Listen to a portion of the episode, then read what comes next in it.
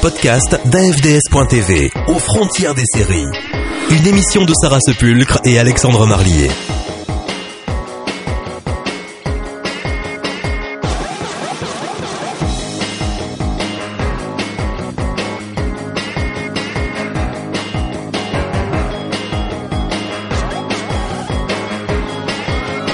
Les dossiers d'AFDS.tv, Tilman Villette.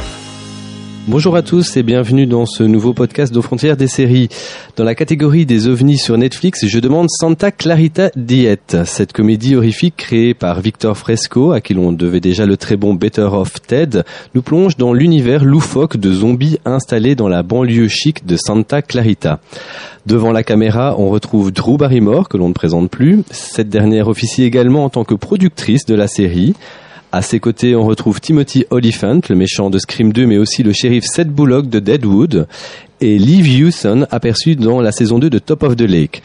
La série compte également quelques visages connus venus faire quelques caméos ou apparitions furtives, notamment Nathan Fillon de Castle ou encore Ricardo Antonio Chavira, Carlos dans Desperate Housewives. Si la série a remporté un joli succès d'estime sur Netflix avec ses deux premières saisons, il faut toutefois croire que la troisième saison n'a pas rencontré son public puisqu'en avril, la plateforme payante a annoncé y mettre un terme sans explication et sans donner la possibilité aux showrunners d'offrir une fin digne de ce nom à la série comme avec DOA. Santa Clarita Diet rejoint donc la longue liste de séries qui ne connaîtront pas de fin.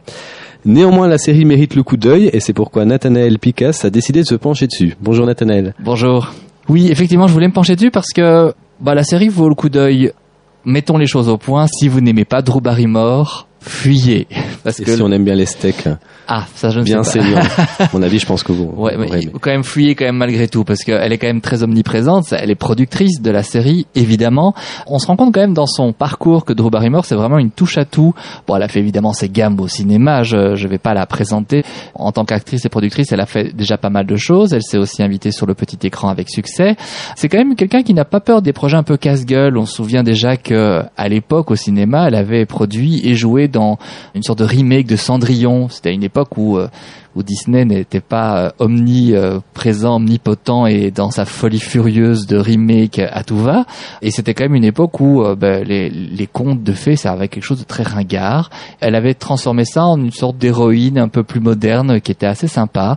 On se rend compte aussi qu'elle a beaucoup flirté aussi avec l'univers des séries, évidemment avec son adaptation des Charlie's Angels au cinéma qui a été un parti pris un petit peu osé, mais finalement qui était assez payant. Enfin, moi, en tout cas, le premier épisode, j'avais trouvé ça plutôt savoureux et, et très loin évidemment de l'esprit de la série originelle, mais en même temps très drôle. Et bien, un élément assez amusant ici, puisqu'elle jouait euh, ben, l'une des victimes du premier Scream, une victime euh, assez iconique, et euh, son partenaire, donc dans la série, Timothy Olyphant, jouait lui le méchant dans Scream 2. Exactement. Ouais. Ils se sont pas croisés, mais mais on aurait pu, on aurait pu.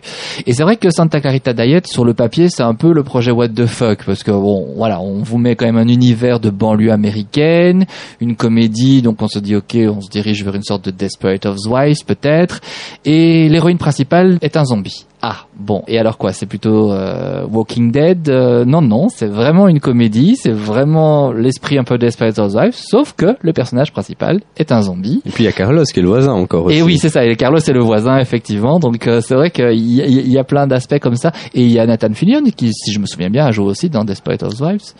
Bon, il faut dire aussi que dans l'univers de Santa Clarita Diet, le zombie n'est pas un zombie classique, c'est pas The Walking Dead, puisqu'ici les zombies sont toujours doués d'intelligence, de conscience. Ce sont presque en fait des êtres humains comme les autres, sauf que bah, ils mangent des gens. Ils mangent des gens, mais il y a quand même des petites différences. On va y revenir là-dessus. Bon, alors le premier épisode nous montre parfaitement ce changement opéré dans la famille Hammond, puisque c'est euh, dans cette famille que la, série se déroule. On a Sheila, qui est donc jouée par Drew Barrymore, et Joel, Timothy Olyphant, qui sont les heureux parents d'une adolescente, Abby. On est sur une famille BCBG, euh, sans saveur particulière, un couple heureux avec une vie sexuelle correcte sans plus. Ils travaillent tous les deux dans l'immobilier, jalousent un petit peu leurs voisins qui ont un peu mieux réussi qu'eux. Ils n'osent pas toujours s'imposer auprès des autres, de, du peur du candidaton ou peur de passer pour euh, quelqu'un d'impoli. Bref, une famille tout ce qui est plus commun, euh, vraiment totalement banal.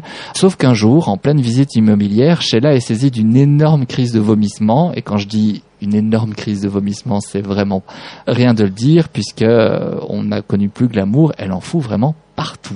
Oui, on a un peu l'impression de voir le, remake de l'Exorciste. Euh, en série. Oui, c'est ça. Donc elle s'isole euh, dans la salle de bain juste à côté, elle vomit toutes ses tripes, son mari la retrouve inanimée et il pense qu'elle est morte et effectivement, en l'occurrence, elle est morte. Mais miracle, quelques secondes plus tard, la jeune femme se réveille en pleine forme, elle est déjà euh, sur le projet immobilier suivant pratiquement et ah oui, effectivement, j'ai un petit peu vomi. D'ailleurs, il y a une sorte de petit bout de viande comme ça qu'elle a vomi et elle ne sait pas trop quoi en faire. Elle dit regarde, il y a un truc qui est sorti de mon corps, je sais pas trop quoi. On expliquera par la suite euh, parce que ça a un impact aussi sur l'histoire, alors que ça paraît un peu anodin. Et tout semble plus ou moins normal, sauf que ben, quelque chose a changé. Euh, Sheila semble un peu plus éveillée, plus alerte que d'habitude.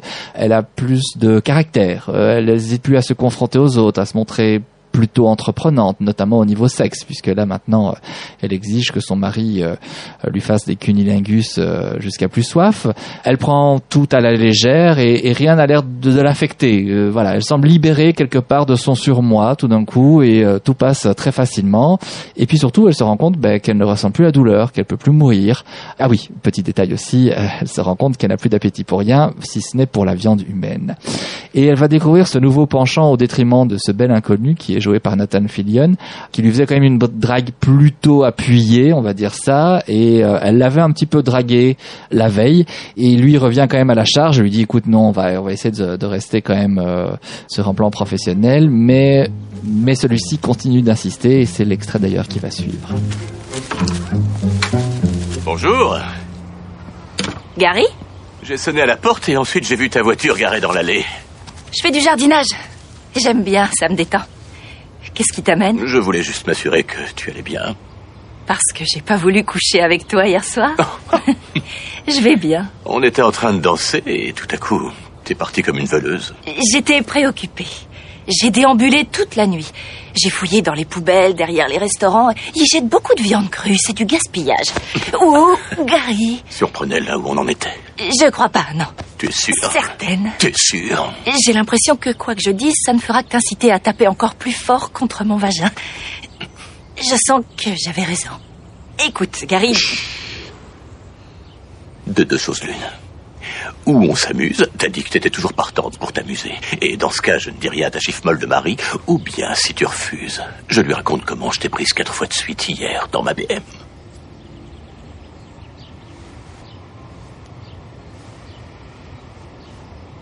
Ton incapacité à encaisser un refus de ma part me donne l'impression d'être sexy et désirable.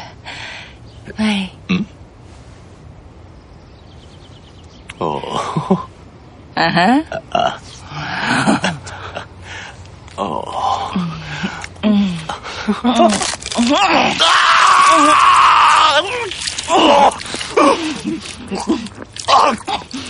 Je sais, c'est bizarre comme préliminaire. Quelle horreur, mais mes doigts. Mais pourquoi tu parles d'horreur? Ils sont super bons tes doigts. Tu m'as bouffé les doigts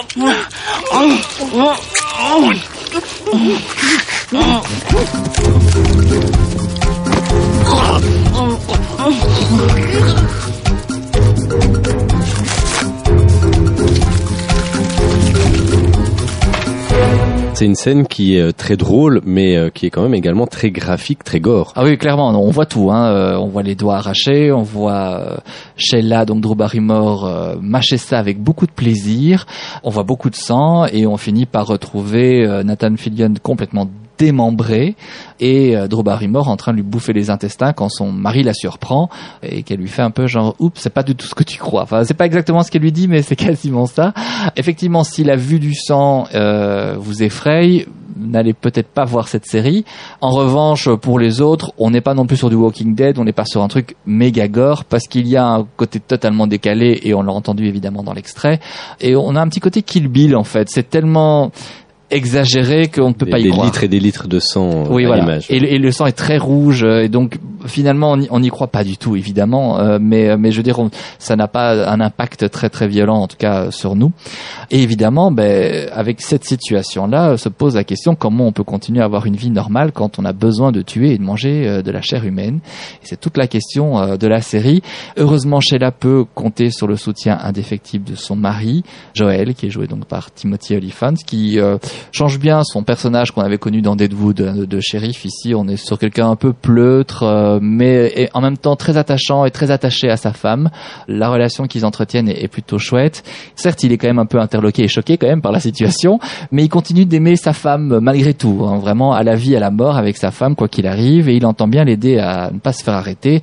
Et s'ensuit une énorme série de péripéties, puisqu'évidemment, ben, ce sont pas des tueurs à la base, c'était pas prévu, et ils vont faire un peu toutes les erreurs de débutants, évidemment, de qu'est-ce qu'on fait avec ce corps.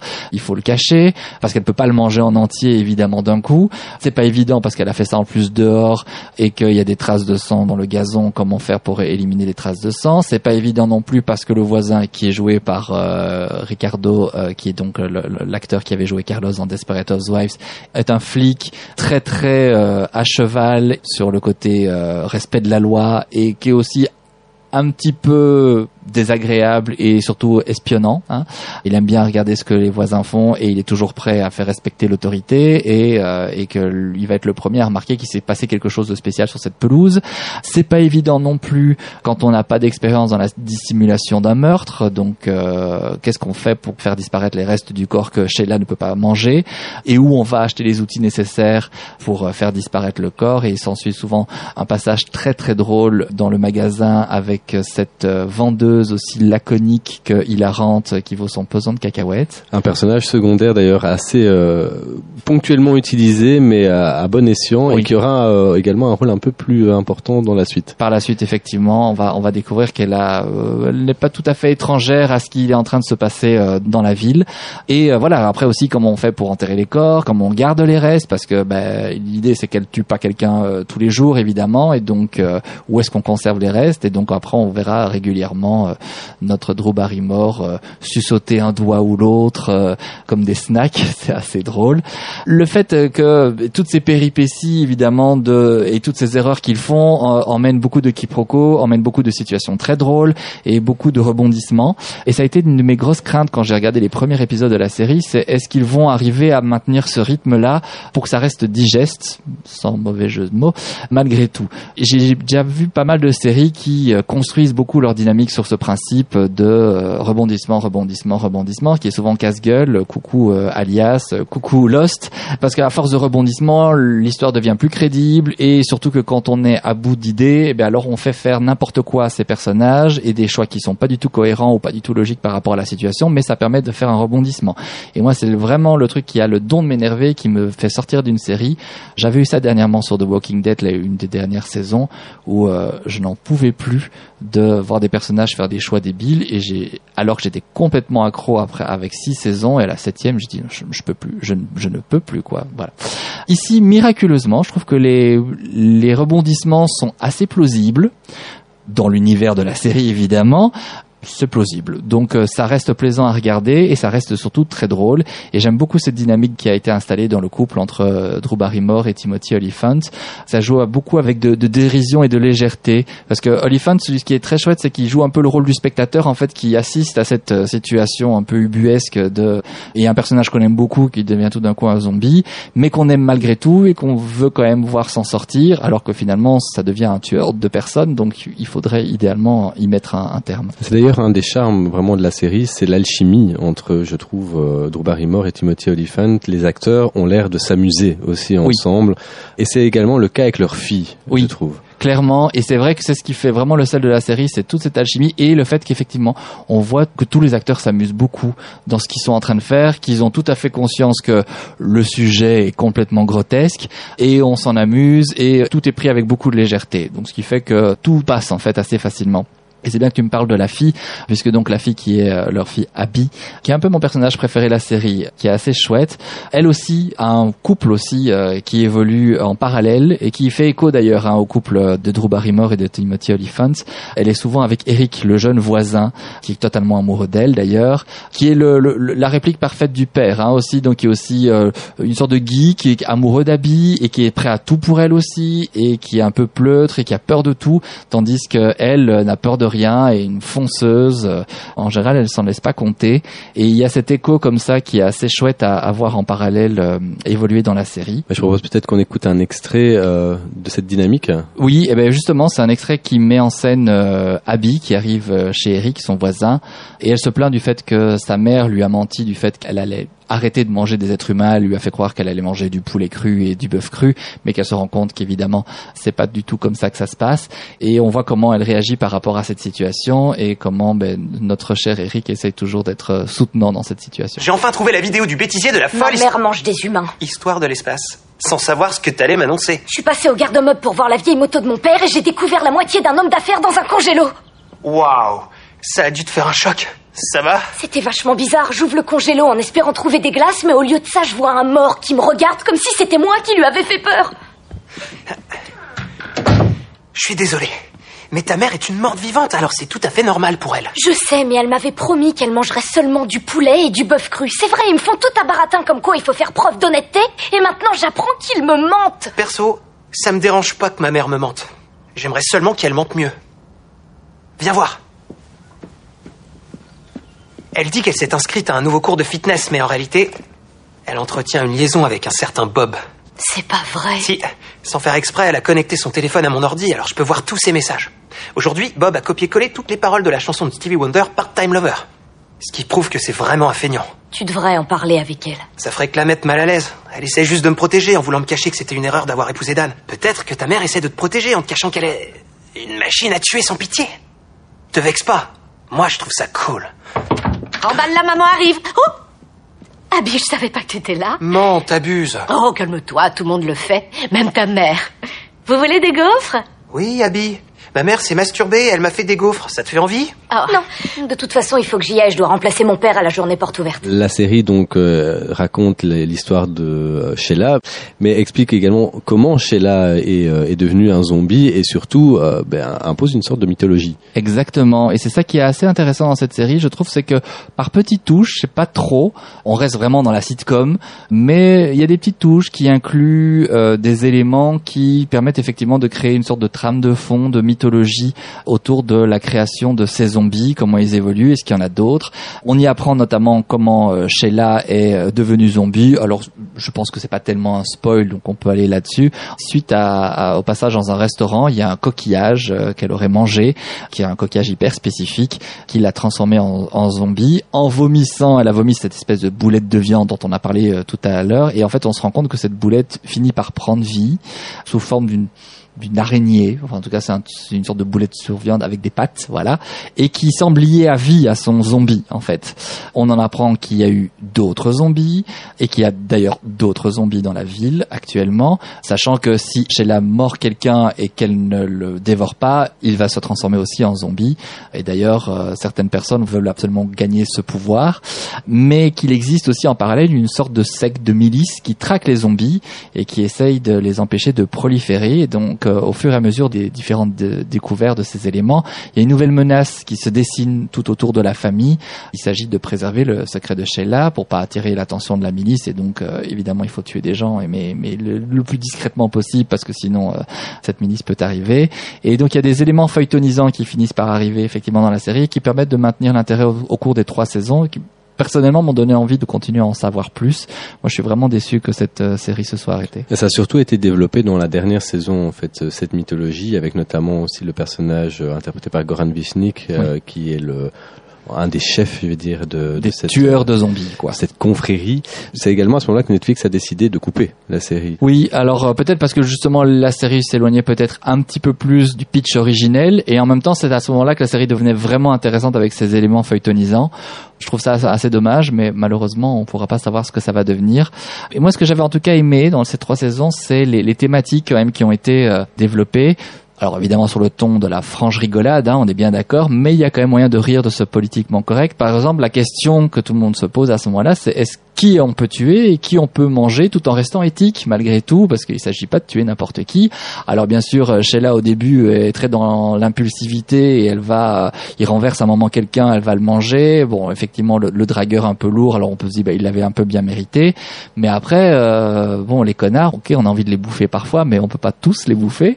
Et donc, euh, Joël est assez d'accord avec l'idée que sa femme mange des gens, mais il veut pas que ce soit n'importe qui, et encore moins un innocent, et donc se pose ce fameux dilemme, qui est-ce qu'on peut manger, qui est-ce qui ne manquera pas à la société finalement. Et il y a des scènes vraiment très drôles, euh, notamment avec les néo-nazis, Voilà. euh, où les personnages se font passer pour être aussi néo-nazis, pour pouvoir s'infiltrer et essayer de les capturer, les manger. C'est quand même très très drôle ces scènes. Ça c'est vraiment très drôle effectivement, et donc ça c'est la, la conclusion de cette réflexion qu'ils mettent en place, c'est bah les néo-nazis, on peut y aller, de toute façon euh, ça fera du bien à tout le monde. Et effectivement quand ils se font eux-mêmes passer pour des néo-nazis, c'est vraiment très drôle. Et lorsqu'ils en rencontrent un en disant ok c'est celui-là qu'il faut absolument manger, enfin ils le choisissent sur internet en disant celui-là il a l'air particulièrement euh, bien dans son délire na- nazi, donc on va y aller. Sauf que le gars quand il arrive, il est handicapé, il est en chaise roulante. Alors nouveau dilemme. Est-ce qu'on peut manger un gars en chaise roulante? Et c'est vraiment, je trouve, dans ces scènes un petit peu politiquement incorrectes Oui. Que la série s'élève. Oui. Alors que parfois l'humour est assez enfantin ou gentillé, elle arrive à certains moments à pouvoir avoir un humour assez piquant. Et c'est moi, c'est ce qui m'a un peu déçu sur la série, c'est que le niveau d'humour euh, piquant, un peu euh, politiquement incorrect, n'est pas toujours constant. Clairement, et c'est vrai que ce genre de passages-là m'ont beaucoup marqué, et c'est vrai qu'on on en souhaiterait en, a- en avoir plus. Maintenant, après, ça peut vite tourner dans le grand guignol, évidemment, donc il faut garder une sorte de bon équilibre, mais ce genre de moments-là étaient vraiment des sommets dans la série. Autre thématique qui était aussi intéressante, c'est euh, est-ce que l'amour, à la vie, à la mort est éternel euh, Est-ce que c'est faisable aussi Parce que Joël est très amoureux de sa femme, mais euh, et c'est très touchant, et c'est plutôt rafraîchissant dans un univers quand même de série où normalement, quand il y a un couple, dès qu'il y a un petit malentendu, ça vire en drame et puis ça débouche sur une crise existentielle profonde. Là, ici, il semble un peu tout accepter, mais est-ce qu'il acceptera tout éternellement? C'est la grande question. Est-ce qu'il a envie de vieillir aux côtés de sa femme ou est-ce que parce que sa femme euh, c'est beaucoup é- évoqué dans la saison 3, elle a envie de le transformer elle aussi en zombie en disant comme ça ben, tu seras éternel comme moi et on sera vraiment éternellement ensemble et on sent qu'il est pas super chaud à cette idée quand même. Mais c'est intéressant en tout cas. Et c'est dommage parce que justement la saison 3 se termine par un cliffhanger qui permettrait de répondre à cette question. Et malheureusement, on ne, on ne l'aura pas. Sinon, autour du couple et donc de leur fille, il y a pas mal de second rôles aussi. Et plutôt savoureux. Moi, je les aime beaucoup. Alors, il y a Nathan Fillion. Alors, on se dit, bah, il s'est fait manger au tout début de la, la série. Alors, euh, qu'est-ce qu'il fait là? Mais en fait, il, il réapparaît comme Sheila bah, a fait ses premières erreurs de jeunesse de, de zombie. Ne s'est pas rendu compte qu'en le mordant, elle l'a transformé en zombie. Et comme elle n'a pas enfoncé quelque chose dans sa tête, ben, sa tête euh, fonctionne toujours. Donc, ils vont déterrer le corps. Et euh, il se trouve que Nathan Fillion est toujours vivant, mais il ne lui reste qu'une tête euh, en décomposition qu'ils finissent par adopter, donc euh, comme une sorte de d'animal de compagnie, on va dire ça, hein, qui garde d'abord dans un placard, ne sachant pas trop quoi en faire, mais mais lui a envie de continuer de. Qui deviendra même le standardiste à oui, un moment donné donc ça. de l'entreprise familiale. C'est ça, voilà. ils se disent bah tant qu'à faire, euh, rends-toi utile et donc ils lui foutent un casque sur les oreilles et puis il passe son temps à téléphoner. Il a un peu la conscience aussi hein, du couple, notamment de Joël. Ils viennent souvent se confier à lui et donc euh, il y a un peu la la voix de la sagesse malgré tout. Il permet quand même à l'entreprise familiale de continuer à tourner pendant que les autres euh, essayent de bah, de manger des gens et de cacher leurs bêtises parce qu'ils passent plus leur temps à ça qu'autre chose évidemment. Il y a la fameuse vendeuse du magasin qui était qu'un running gag au début et puis euh, qui devient de plus en plus importante dans les saisons suivantes. Je vais peut-être pas spoiler pour dire un peu ce qu'elle devient, mais ça, elle reste un personnage très savoureux qui réapparaît que ponctuellement, mais qui est juste à chaque fois parfait et qui reste toujours euh, très laconique, très cassante et euh, qui est euh, assez savoureuse. Et j'aimais beaucoup aussi le couple d'agents immobiliers rival de Joël et de Sheila, qui est assez gratiné aussi. Donc tu es assez positif au final sur Santa Clarita. Alors, si on aime des séries légères sur lesquelles on se prend pas trop la tête, clairement, c'est pas la série du siècle non plus, mais franchement, dans un univers de séries des fois un petit peu lourdes qu'on peut avoir aussi sur Netflix avec les Black Mirror euh, notamment, on peut se permettre permettre des petits bonbons hein, de temps en temps. Santa Clarita Diet en est un. Moi, ça m'a beaucoup plu. C'était très drôle. C'est joué avec beaucoup de gourmandise de la part des acteurs et par beaucoup de plaisir. Donc, franchement, ça reste euh, très agréable et euh, c'est une série que je recommande avec beaucoup de facilité. Retrouvez aux frontières des séries sur le web. www.afds.tv